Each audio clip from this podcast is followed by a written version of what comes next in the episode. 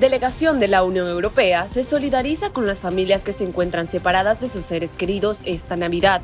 El mensaje llega cuando en Nicaragua se contabilizan más de 200 personas presas políticas, decenas de exiliados y miles de migrantes. Además, analizamos el éxodo de los nicaragüenses a los Estados Unidos, quienes arriesgan sus vidas al cruzar el temible río Bravo, que divide la zona fronteriza con México. También familiares de reos de conciencia en el exilio continúan demanda porque les autoricen una llamada o una carta para los opositores bajo cautiverio en el nuevo Chipote. Hola, bienvenidos al podcast ahora de Artículo 66. Les saluda Marlin Balmaceda. Iniciamos con las principales noticias de este jueves 22 de diciembre de 2022. La delegación de la Unión Europea en Nicaragua difundió un escueto mensaje en vísperas de Navidad y fin de año. En la misiva, la representación del bloque de 26 países se solidariza con todas las personas en el mundo que no pueden celebrar en familia esta Navidad. La UE igualmente expresa su deseo de paz, prosperidad y felicidad para la ciudadanía. Estas palabras llegan cuando se agudiza la represión en Nicaragua, que a la fecha se cobra más de 120 mil exiliados y 235 personas presas políticas, que incluye un obispo, sacerdotes, abogados, defensores de derechos humanos, activistas y hasta periodistas, quienes vivirán estas fechas bajo una separación forzada. Este año, las relaciones entre Nicaragua y la Unión Europea han empeorado Daniel Ortega ordenó a finales de septiembre la expulsión de la embajadora de la Unión Europea en Managua, Bettina Mushet, que fue declarada como persona no grata. La funcionaria abogaba por el respeto a la dignidad humana, libertad, democracia, igualdad, Estado de Derecho y respeto de los derechos humanos, elementos que grupos opositores afirman que el régimen viola. Días después, el Consejo de la Unión Europea dio prórroga de un año para las sanciones contra 21 funcionarios e instituciones de la dictadura de Nicaragua. Luis Blandón y Aide Castillo, activistas de derechos humanos en el exilio, valoran el mensaje de la Unión Europea como un apoyo a la exigencia del retorno de las libertades constitucionales en la nación. La Unión Europea está clarísima de lo, que sucede en Nicaragua, principalmente porque han tomado posiciones bastante contundentes y fuertes desde el Parlamento Europeo. Diferentes eurodiputados de diferentes bancadas han dejado clara su posición sobre lo que ocurre en Nicaragua. Y es bastante difícil poder celebrar una Navidad donde hay personas en el exilio, pero también hay más de 240 personas presas y presos políticos. Que eso realmente no contribuye a un país que pueda que esté en paz, que pueda estar próspero y principalmente que no existe la democracia. Eh, yo creo que la Unión Europea ha estado trabajando en diferentes niveles para que en Nicaragua se dé una transición democrática, pero hemos visto diferentes intentos fallidos en los cuales la dictadura de los Ortega Murillo ha cerrado todas las puertas de comunicación. Así es de que esperemos de que la comunidad internacional siga eh, tomando posturas y sobre todo para que los nicaragüenses podamos tener un 2023 construido bajo la paz, bajo la justicia y bajo la democracia.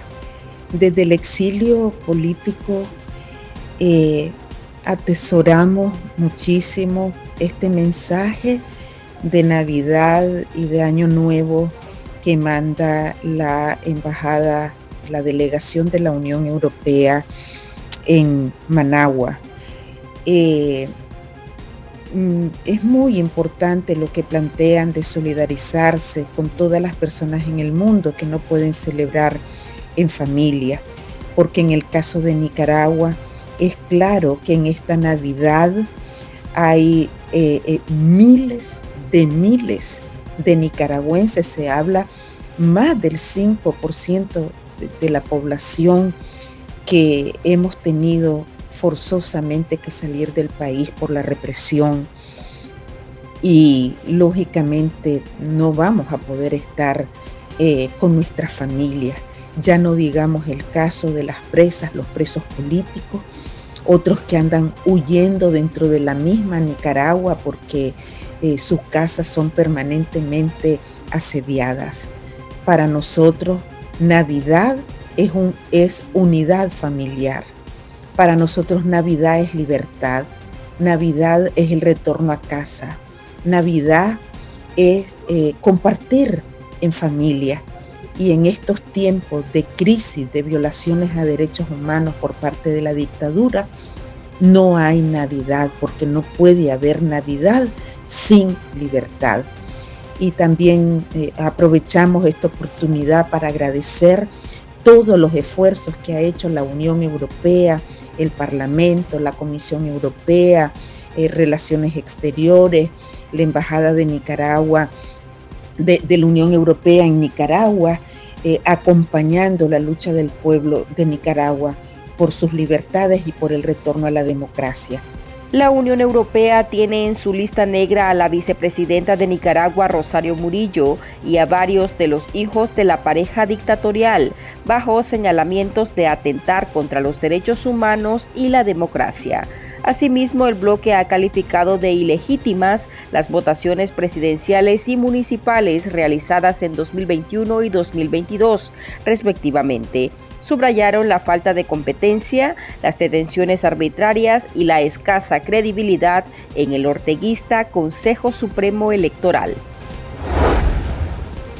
Más de una docena de nicaragüenses han sido repatriados este 2022, después de perecer en su intento de llegar a Estados Unidos. La mayoría han muerto tras ahogarse en el río Bravo, que divide la frontera con México y que conecta con el estado de Texas. Los nicas que logran sobrevivir son capturados inmediatamente por oficiales de migración, permanecen bajo detención y a su salida se encuentran en el desamparo e inician su proceso de petición de refugio. Las razones de este éxodo nunca antes registrado lo atribuyen a la persecución política del régimen orteguista o a la precariedad. Las mínimas condiciones económicas los orillan a migrar.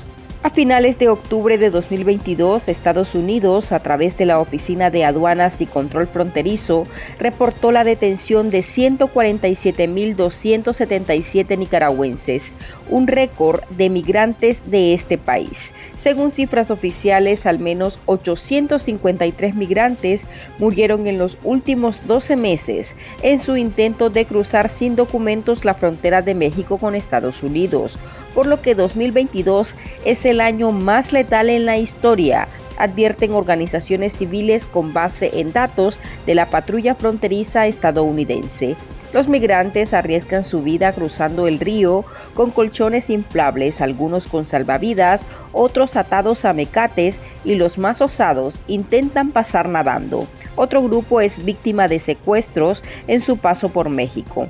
Conversamos sobre estos riesgos y la situación de miles de nicaragüenses con la activista y exrea política Ivania Álvarez, quien reside en el país azteca. Durante el 2022, la migración de nicaragüense, eh, principalmente hacia Estados Unidos, ha crecido grandemente. Eh, parte del recorrido que hacen los migrantes nica para llegar a Estados Unidos lo obliga a pasar por México.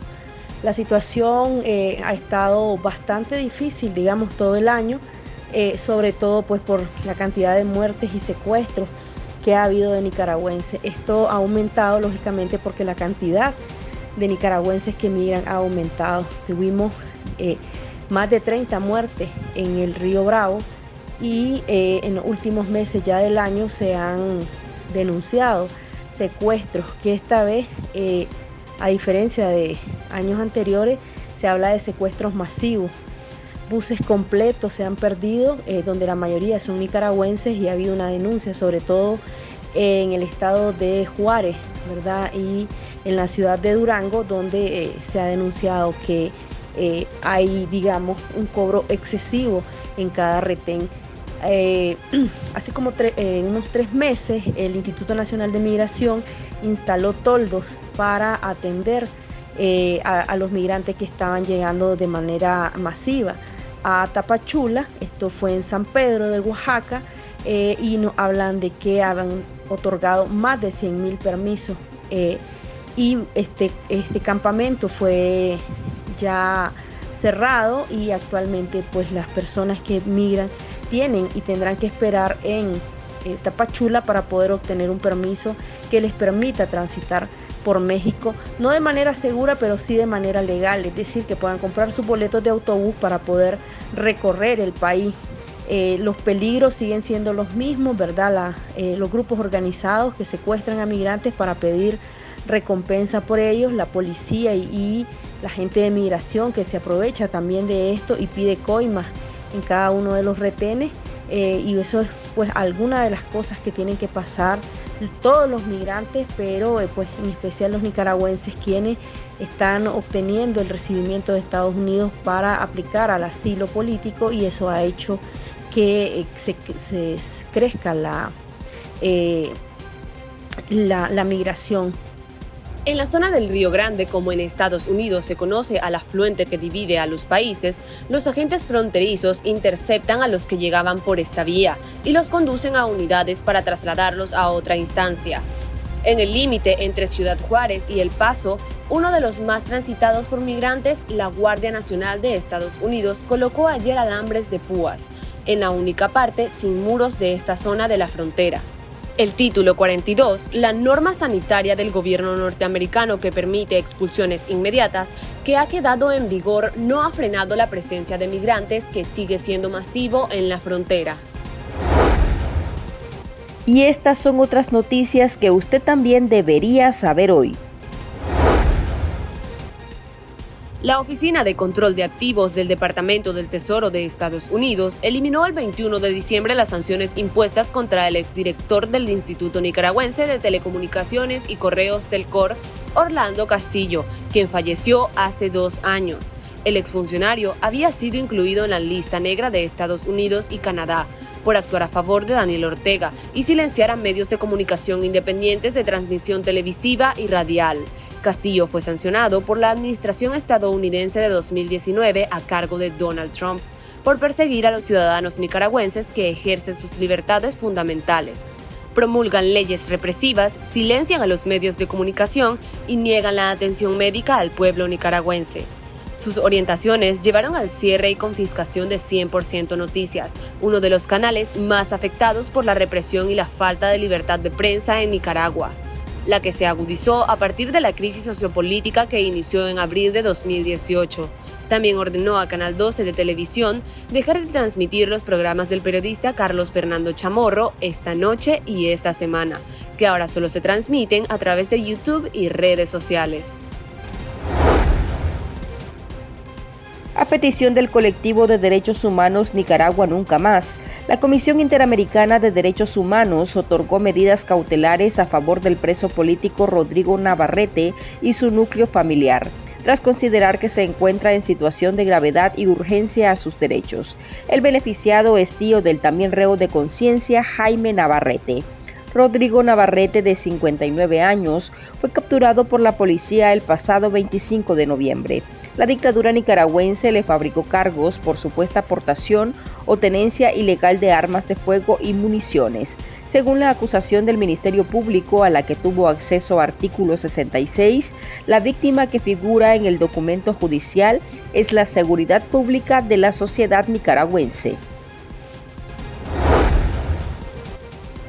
La perseguida política Victoria Cárdenas continúa su demanda para que a ella y a su hija, las dos en el exilio, el régimen de Nicaragua les permita comunicarse con el reo de conciencia Juan Sebastián Chamorro. Exige una llamada telefónica, una carta o una fotografía. Tiene 562 días sin tener ningún tipo de contacto con Chamorro. Cárdenas expuso que su principal deseo es alcanzar la liberación de su esposo y del resto de presos políticos, tener derechos como nicaragüense que están consignados en la constitución política de Nicaragua, volver a su país sin ser reprimida y sin ser acosada y perseguida. Aquí termina el episodio de este jueves. Recuerde que esta y otras noticias usted las puede tener en nuestra web www.articulo66.com. También pueden suscribirse a nuestro podcast y seguirnos en las redes sociales como Artículo 66 y en Twitter Artículo 66 Nica. Hasta la próxima.